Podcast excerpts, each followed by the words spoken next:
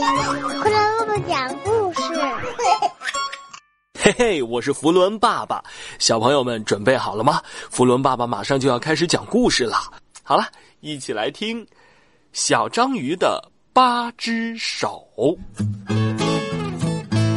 小章鱼是个小懒蛋，早晨起床什么活都不想干。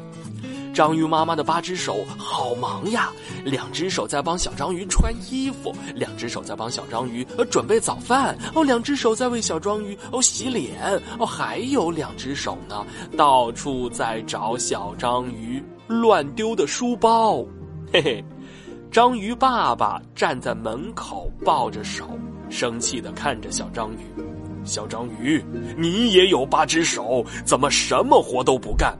要是你的手没什么用处，干脆送给鲨鱼吃吧。小章鱼吓坏了，他赶紧背起书包，跟着爸爸上学去了。晚上，小章鱼做了一个梦。梦见一只大鲨鱼向他游过来，呲着尖尖的牙齿对小章鱼说：“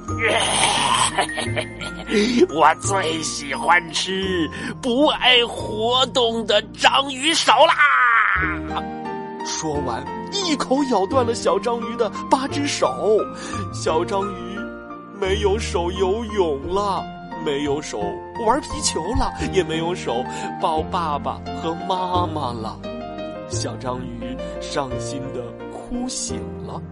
嗯，醒了以后，他发现自己的八只手啊，都好好的长在身上呢，高兴极了。哈，天亮了，小章鱼用两只手穿好衣服。用两只手洗好了脸，两只手吃完了早点，然后用两只手紧紧的抱了抱爸爸和妈妈。嗯，章鱼爸爸和妈妈惊奇的看着变勤快的小章鱼，他高兴的笑了。他们都伸出八只手来拥抱小章鱼。